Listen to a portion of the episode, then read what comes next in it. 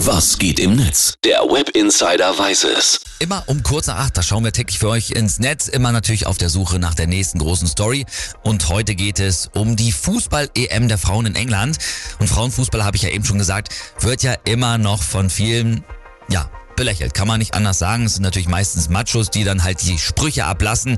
Aber das Tolle ist, man bemerkt es gerade im Netz, immer mehr Menschen und User finden Gefallen am Frauenfußball und merken auch, ey, an dieser EM, da ist richtig viel richtig gelaufen. Unter anderem natürlich auch all das, was bei der WM der Männer in Katar im Winter dann wahrscheinlich äh, schon vorher falsch gelaufen ist oder auch noch falsch laufen wird.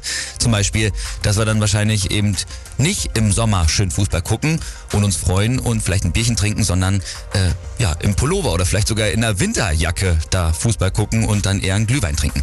Naja, habe ich hier auf jeden Fall ein Posting gefunden, das fand ich ganz gut von Felicita. Die schreibt, wie angenehm es doch ist, die EM der Ladies zu verfolgen. Schöner Spielfluss, keine Videobeweise alle fünf Minuten. Wenn eine Spielerin fällt, dann steht sie direkt wieder auf. Es gibt ein höfliches Publikum, keine Pyrotechnik, keine herumfliegenden Becher. Es ist einfach schön.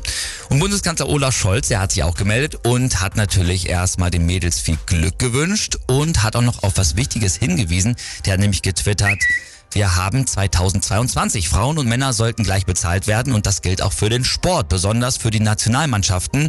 Spanien hat ja zwar verloren, aber hat in dem Vergleich die Nase vorn. Ja, stimmt. Da muss also nachgearbeitet werden. Und wer übrigens auch abseits des Spiels einen richtig guten Job macht, das ist Nationalspielerin Laura Freigang. Die macht nämlich das, was ich glaube, Poldi damals bei der WM in Brasilien gemacht hat, nämlich den Kabinen-DJ. Ist ja absolut wichtig, ne? Und die findet immer den richtigen Song vor dem Spiel und das kann dann auch mal so ein Spiel entscheiden. Ich nehme meine Aufgabe ernst. Es muss ja schon Musik laufen. Von dem Moment, die wir ins Stadion kommen und während alle draußen sind, muss ja schon Musik laufen, damit wenn alle reinkommen.